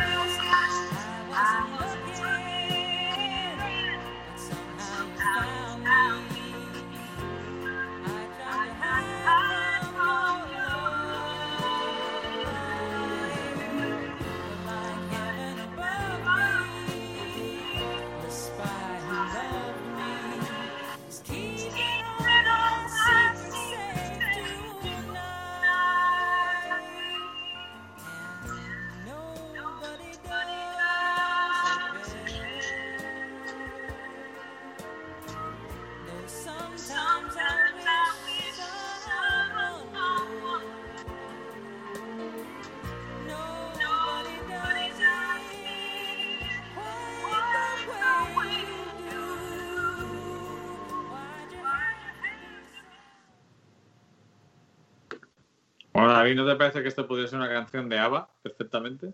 Totalmente, totalmente. Cuando hace el cambio ese no, Baridasa, ahí, es totalmente rollo ABBA. Eh, a mí, bueno, no hemos dicho, claro, que el título de la canción no es, no es The Spy Who Loved Me, es como un subtítulo, es aquí donde le- se llama Nobody Does It Better.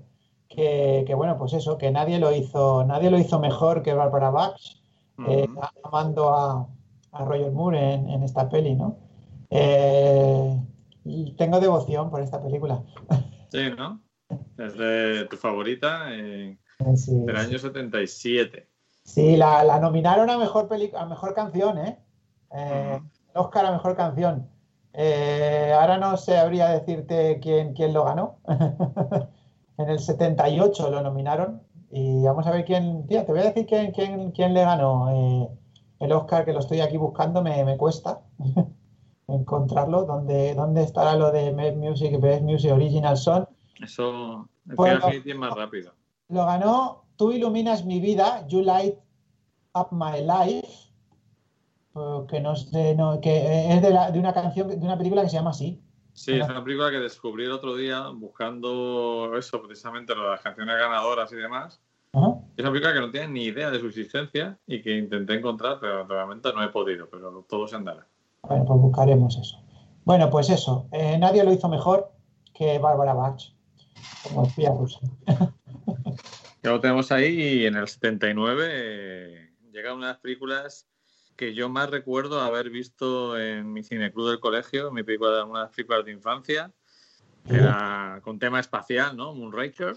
Aquí lo que pasó es que eh, iban a producir eh, solo para sus ojos. Estaban empezando. Pero lo que ocurre es que como el éxito de la Guerra de las Galaxias, el brócoli dijo, bueno, aquí tengo una novela yo que va de, de cosas de tal y cual. Bueno, entonces Oportunista, ¿eh? Oportunista. cortaron la producción y, y se metieron en Moonraker, ¿no?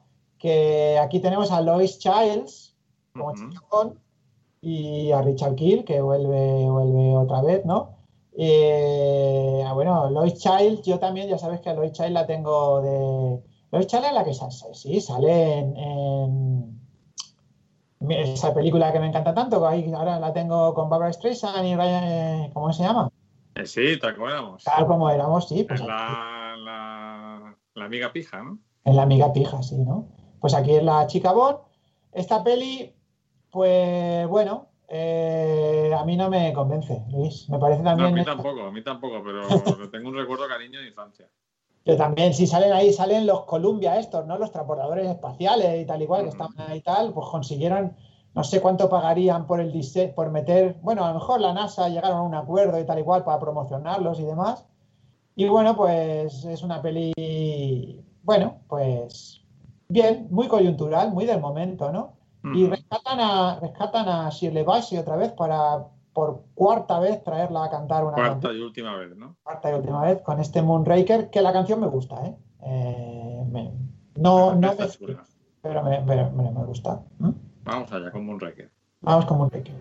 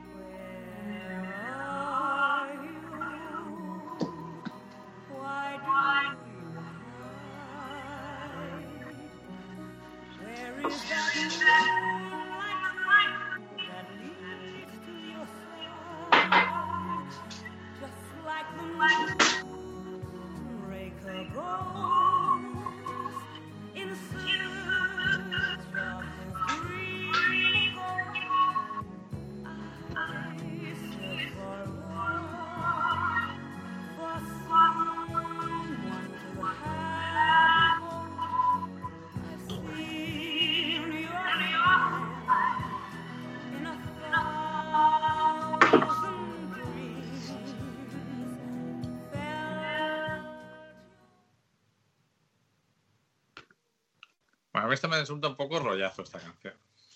Pues, al, principio, Luis, pero luego eh, yo la he escuchado muchas veces y al final yo la, la es una de esas canciones que no entra la primera, ¿eh? Porque es un poco así, es muy lenta, muy lánguida, ¿no?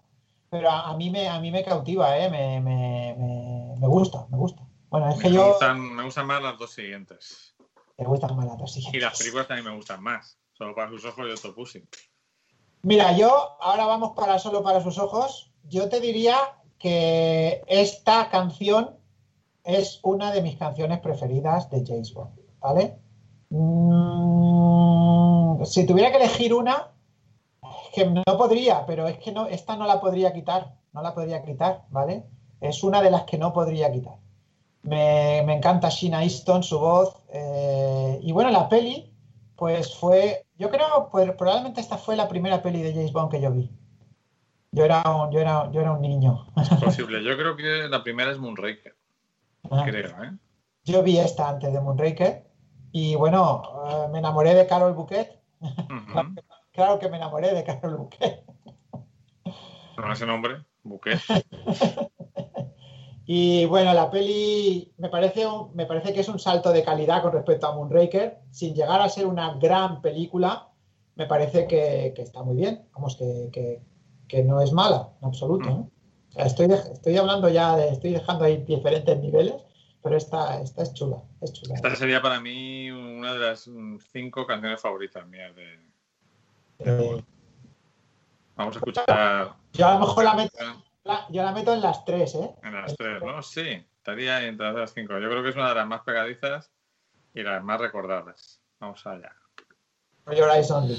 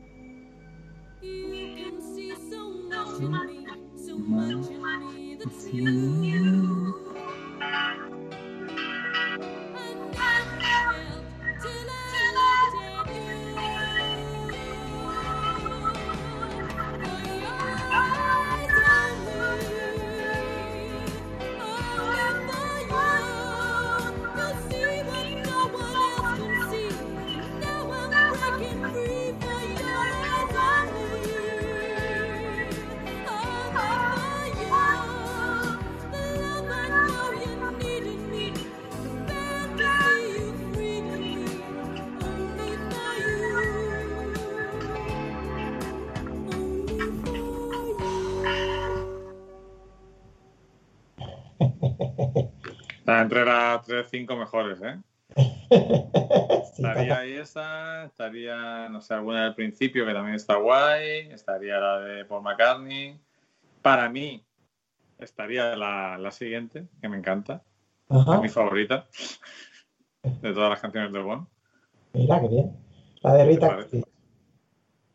Pues yo esta peli, mira, yo me enamoré de Carol Bouquet, me enamoré de Sheena Easton, Ujú. que a mí Sheena Easton también me parece una maravilla. Luego, de- luego he descubierto con los años que también fue actriz. Ujú. Y, y, bueno, y luego me enamoré del reloj Seiko que llevaba James Bond en esta película, ¿no? De Roger Moore. Y bueno, no sé, es, es, es un hito para mí esta peli. Hay quien dice que la saga de James Bond hizo más por que el capitalismo venciera al comunismo que cualquier guerra. Es posible, es posible.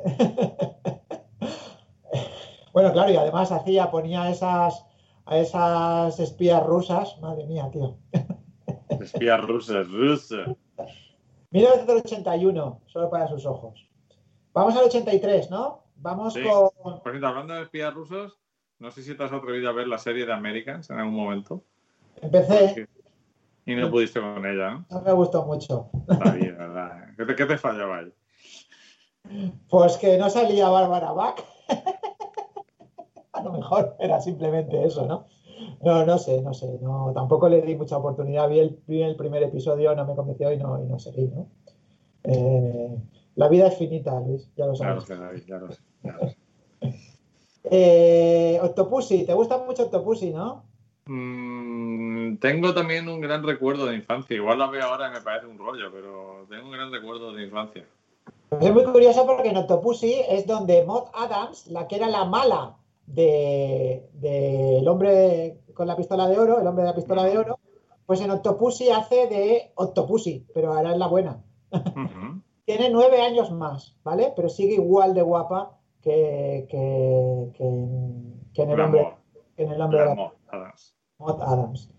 Esta peli, eh, aquí hay un problema, ¿no? Porque estamos, eh, ha habido un- un- una larga batalla legal entre Harry Salzman y Broccoli que se ha llevado al, el- se la, ha- la ha ganado Salzman.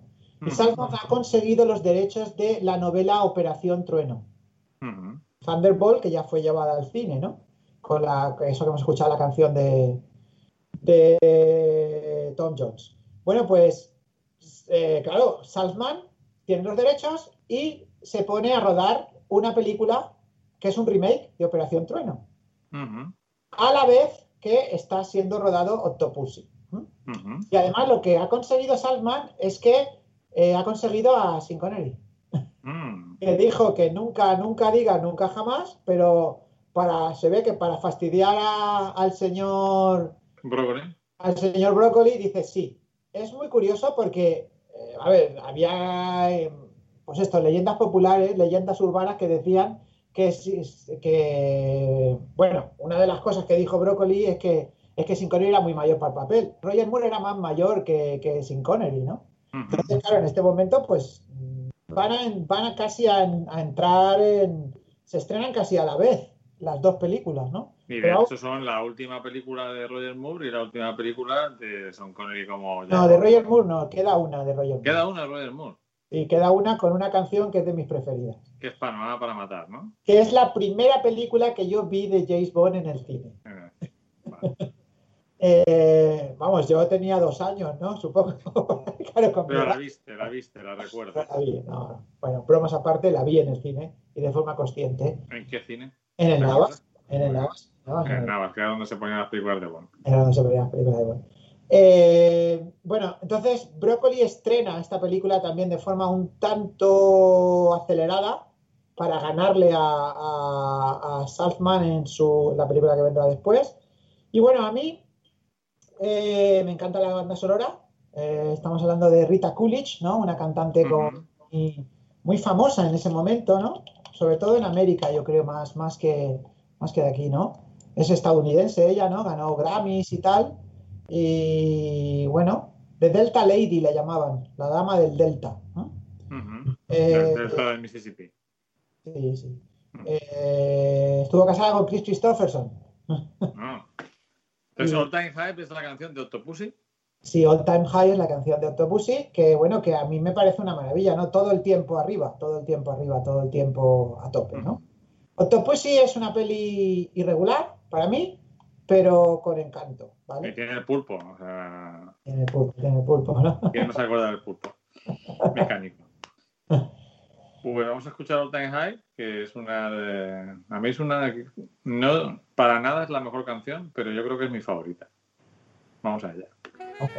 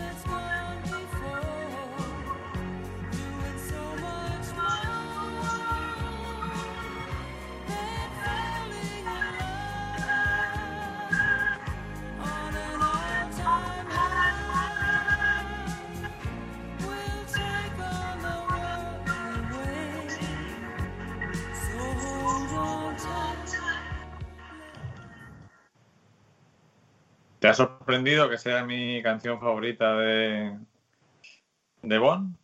No, vamos a. No, no, me parece un. eh, te, te pega, Luis. Oye, has dicho lo del pulpo, creo, creo que. Creo que. A ver, ¿qué, pu- ¿de qué pulpo hablas? Pues yo hablo de un pulpo mecánico, ¿no está en Octopussy? ¿Dónde está? No, hombre, no, claro que no, tú, no, Que experto en Bond eres tú. ese pulpo mecánico no, esa araña inmensa negra, ¿no? Eso es eh, la espía que me amó. ¿Y en Octopussy no hay ningún pulpo? Yo creo que no, ¿Y por Octopus qué se es, Octopussy? Sí. ella es, ella es el pulpo, no, es una Ah. joya que la tiene ella. Ah, pues se me ha ido la olla. Yo creo que no, vamos, ya digo, dicho que el experto eres tú. Me ha dejado así un poco tal, pero vamos, no lo sé, a lo mejor sí que hay un pulpo, porque tiene un pulpo el malo y tal, pero yo creo que vamos, que es una joya, que es, el Octopus es una joya, ¿no? Eh, Puede ser, puede ser. lo que, lo que recuerdo, ¿no? Eh, es, es, es chula esta, es- esta es la del, esta es la del avión, ¿no? Que va con el avión peleando, Sí, paseándose por ahí por, no sé si es hay, hay un avión en el póster. India o Nepal o por ahí que recortan las alas y él va con él, le va cortando las alas del avión y se va peleando. Que luego después lo medio copiaron un poquito en la joya del Nilo. Estaba, estaba ahí, ¿no? Y, eh, yo tengo cariño a Octopussy, ¿no? Pero para mí es bastante inferior a Solo para sus ojos en cuanto a película, ¿no? Eh, y la canción me gusta mucho también, pero prefiero la de Cineasta. Y entonces ahora vamos a la peli de Nunca digas nunca jamás, ¿no? La que le hicieron para fastidiar a Broccoli, el productor y Sean Connery. Y funcionó bastante bien en taquilla, ¿no? Es esa. eh, además, luego era muy curioso porque en Tocata. Cogieron imágenes de esta peli para una de las, de las cabeceras de Tocata.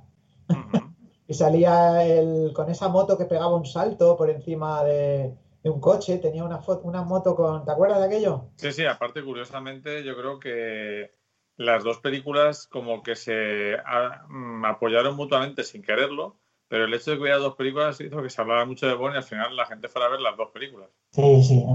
Yo eh, las vi años después porque yo era muy pequeño, ¿no? Ahí no podía ir a verlas.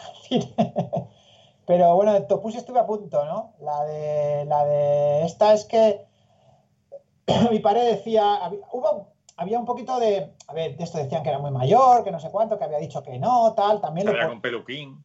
salía con peluquín y tal igual, ¿no?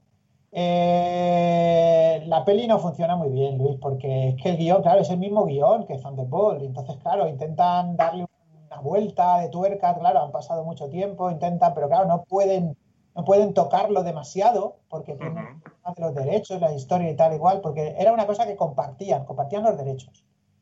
Brócoli también tenía, no, no los había perdido completamente. Pero se los quiso quitar y él dijo que no, ganó la plata y decía, no, no, también son míos.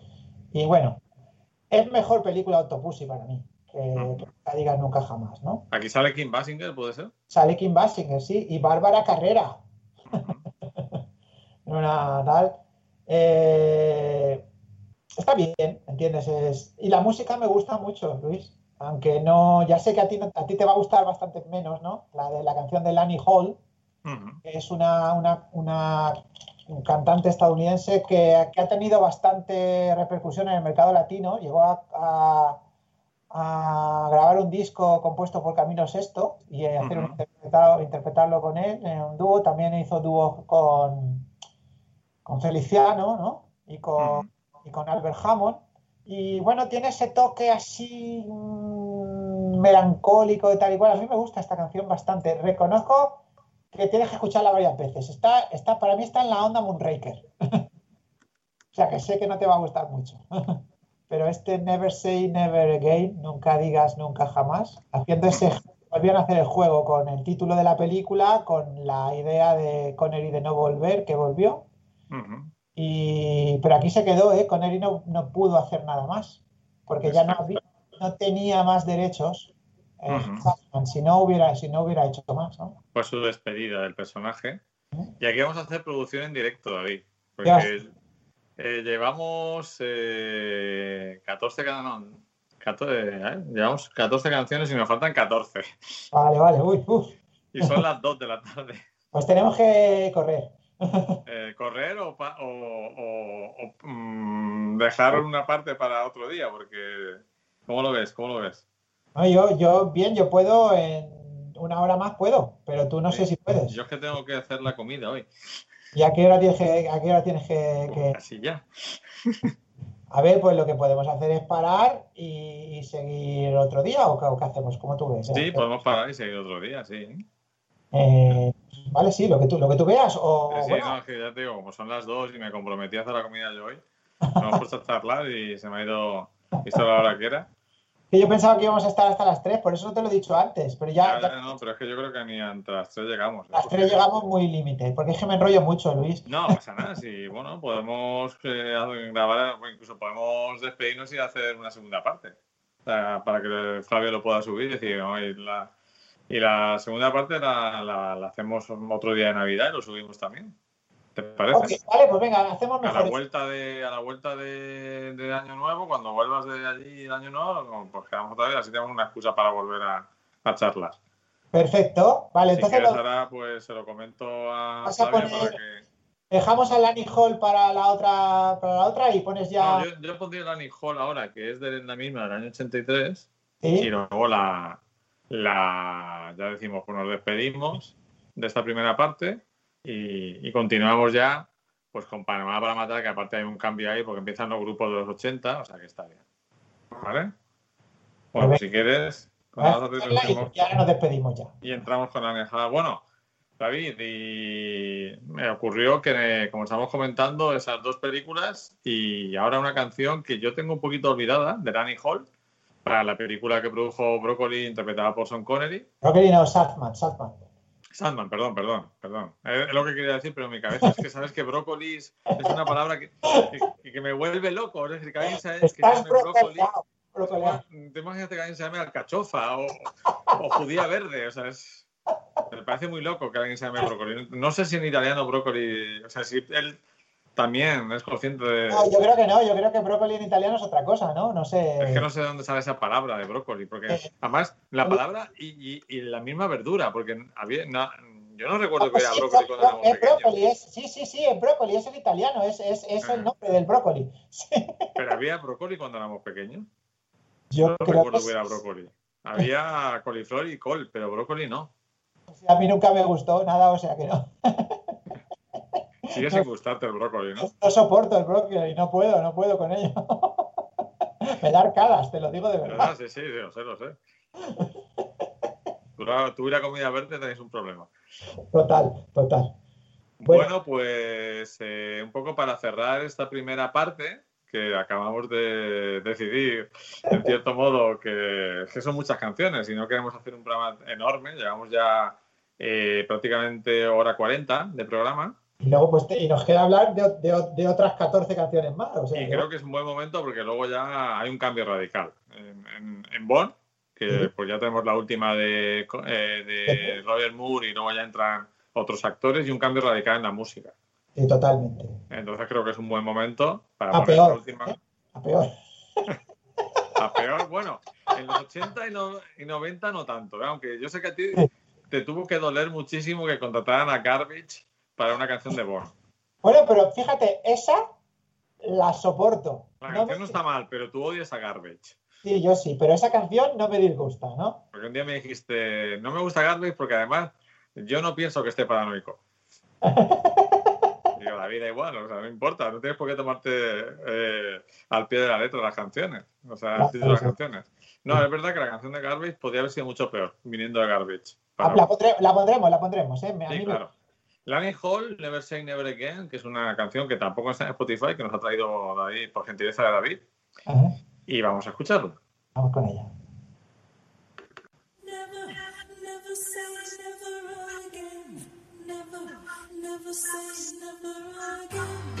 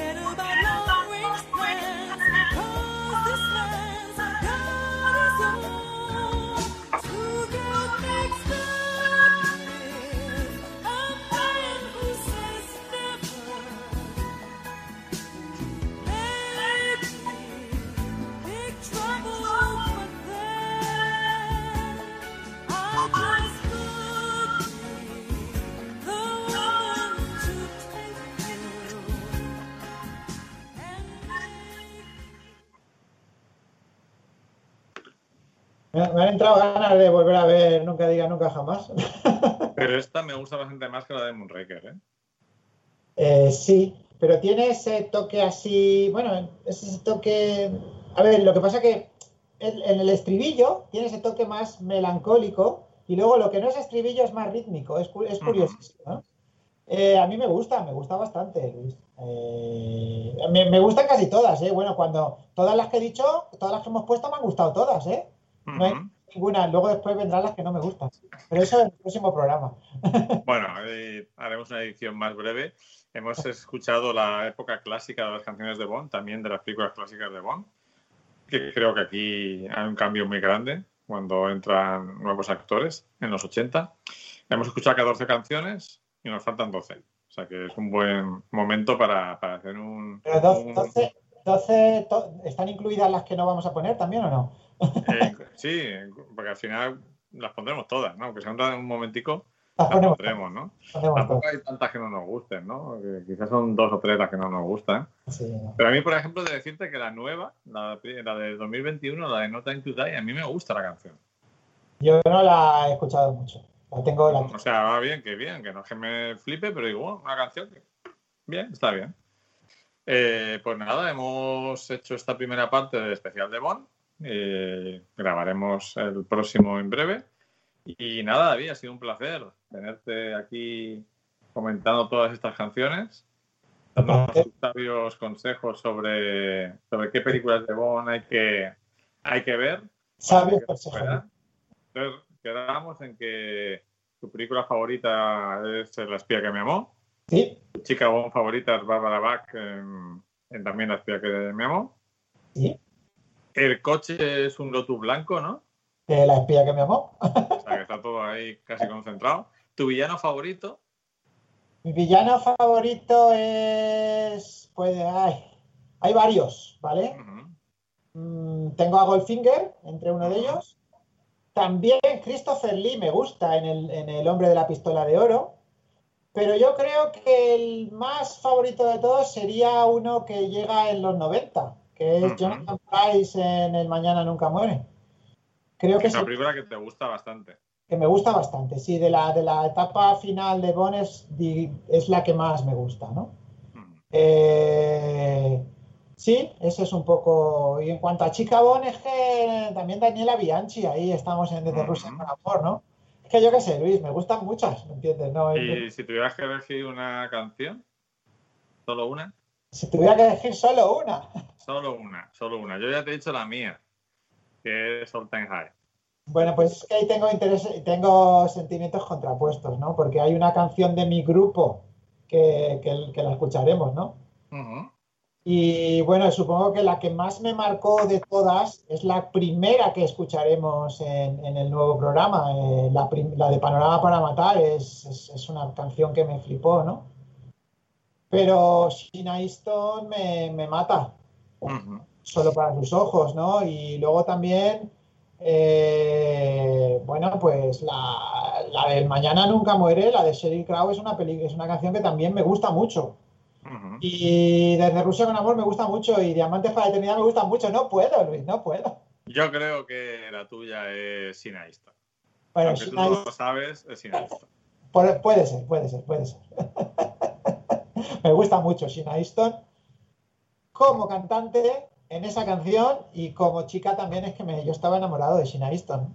¿Y crees que hay algún director de los que han rodado películas de Bond que realmente valga la pena seguir su filmografía? ¿O no? Sí, sí, claro, el de Mañana Nunca Muere. Ujú. Roger, ¿Qué Spot- es? Roger de Spottywood. Un grande. Un, uno- un grande, cine, un grande, cine comercial de los 70 y 80. Eh, y luego, bueno, a Martin Campbell, si le perdonamos eh, Casino Royale, eh. GoldenEye lo hizo muy bien y Martin Campbell tiene películas muy interesantes. De ficción, tal, a otro nivel, ¿no? Y luego, bueno, pues a Terry John y a Guy Hamilton y a John Glenn, pues en lo que hacen, lo hacen bien, ¿me entiendes? ¿no? Eh, Lewis Gilbert también, eh, pero bueno, no sé. Casi yo- todos británicos, ¿eh? Sí, todos británicos, ese era un poco el rollo, ¿no? Y todo, y se suponía que había un rollo ahí de que todo tenía que ser británico, los cantantes, los músicos, los actores, demás, ¿no? Las tías no, las tías, las, las tías guapas podían ser de cualquier. No, no, ahí no somos. Y los malos también podían ser de cualquier país. La Pero, nueva también la dirige San Méndez, ¿no? ¿cuál? La nueva, la nueva también es de San No, Méndez. no, no, la, nue- la nueva que no se ha estrenado y que no sabemos si se va a estrenar. No, es del, No, es del Fukuyama este. última, ese, es del, es del de, Fukunaga. del de, de- de- ¿cómo se llama? True Detective. ese. Ujú. Sí, a mí es que me fastidia un poco que San Méndez se pusiera a hacer películas de Bond porque lo perdíamos para hacer otras pelis que me interesan más. Pero bueno, Además, a mí, bueno, ya hablaremos, ¿no? De, de Spectre y de Skyfall. Pero venga, va- vamos a despedirnos porque si no al final nos tiramos nos aquí. despedimos con el- nuestra despedida de siempre, de con siempre. los amigos eh, David Bowie y el gran Freddie Mercury con el The Pressure. Hasta Y la próxima, David. Que hasta próxima. bien esta noche. Venga, vosotros, tú también y todos cuando nos escuchen también. Perfecto. Un abrazo. Hasta Nos pronto. vamos con la despedida.